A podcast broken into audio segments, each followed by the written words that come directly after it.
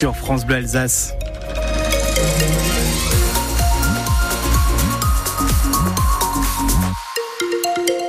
Et tout de suite, c'est les informations avec Aurélie Loquet. Le salon de l'agriculture a fini par ouvrir au public ce matin. Vers 10h30, une ouverture retardée d'une heure et demie parce que les manifestants ont forcé l'entrée au moment de l'arrivée d'Emmanuel Macron. Vous êtes euh, sur place pour euh, France Bleu, Thibaut Demarle. Euh, finalement, un court débat a été lancé entre les agriculteurs et Emmanuel Macron et le calme est maintenant revenu. Oui, ce midi, ce pavillon 1 du Salon de l'Agriculture a retrouvé un peu de calme après une matinée chaotique. On n'a jamais vu ça, me disait un éleveur du Loiret. Dès 8 heures, à l'heure où Emmanuel Macron devait faire son arrivée porte de Versailles, quelques centaines d'agriculteurs ont forcé une barrière d'entrée et se sont précipités dans ce hall. Très vite, un mur de CRS et de gendarmes mobiles s'est dressé devant eux. Un barrage forcé quelques instants après par ces agriculteurs révoltés. Des stands ont été endommagés, des arbustes renversés, des œufs jetés sur les forces de l'ordre avant que cette réunion soit organisée à la va-vite. Une réunion de plus pour Dominique Pipet, il est agriculteur dans la Vienne. La réunionnette, on commence à en avoir marre. Les réunions, c'est bon, on veut du concret. On veut du concret. On est bien conscient qu'on va pas repartir chacun avec un chèque. On veut que nos produits soient payés leur prix. Tout le monde est au bout du truc. J'oublie pas tous mes copains qui, étaient des taiseux et qui se sont pendus au bout de leur fourche. Et dans ce hall 1, maintenant, les agriculteurs suivent la fin de cette réunion en direct sur leur téléphone ou les écrans géants. Maintenant, ils attendent leurs collègues, mais rien ne dit qu'ils vont arrêter leur mobilisation après ça. Thibaut de Marle en direct du Salon de l'Agriculture pour France Bleu. Emmanuel Macron promet par ailleurs une réunion dans trois semaines à l'Elysée avec tous les représentants de la filière agricole. Les motards en colère manifestent ce matin dans le Bas-Rhin. La fédération appelle à boycotter les centres qui vont réaliser les contrôles techniques pour les motos à partir du 15 avril. Les cloches de la cathédrale de Strasbourg sonnent en ce moment en signe de solidarité avec l'Ukraine. L'invasion par la Russie a commencé il y a deux ans jour pour jour. L'Alsace a accueilli 6600 réfugiés dont de nombreux enfants comme Marco, il a 16 ans.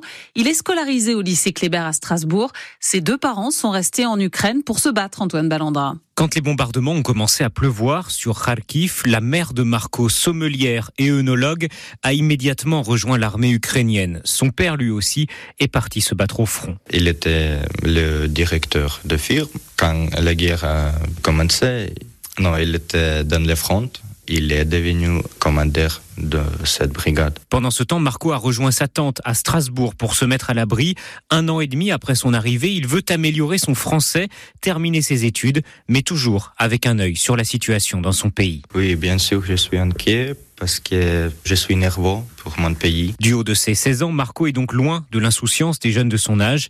Il ne rêve que de voir l'Ukraine libérée de la Russie. Nous ne pouvons pas avoir des voisins comme Russie, parce que si Russie va rester aux frontières actuelles, ce sera un dangereux pour tous les voisins et pour l'Europe aussi. Difficile, avec de telles préoccupations, de mener une vie d'adolescent normal.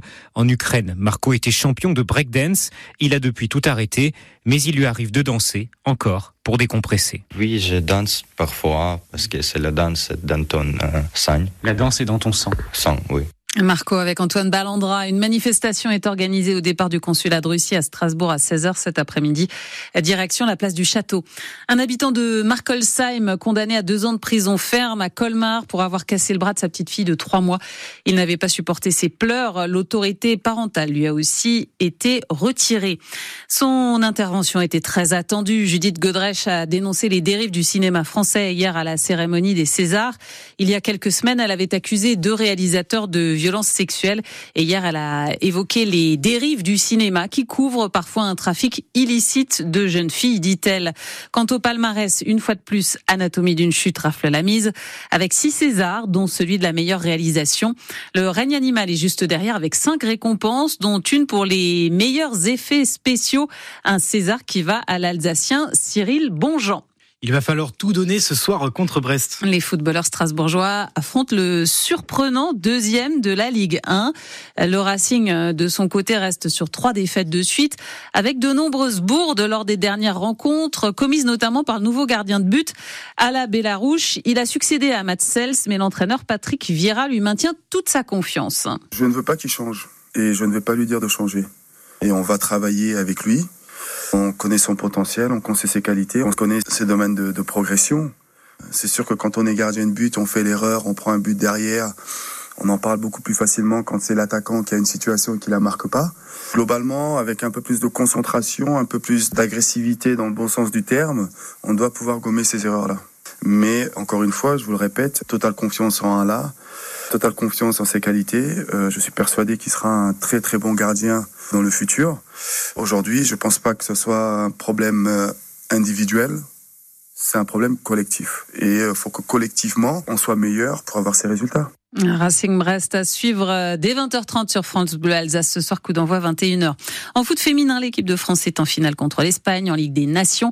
Elle a sorti hier l'Allemagne 2 à 1 et puis euh, un match de hand féminin à guichet fermé. Ce sera Strasbourg au Rhenus. Les joueuses du Strasbourg Arenheim Truchtersheim affrontent Metz, deuxième de la D1. C'est à partir de 19h30.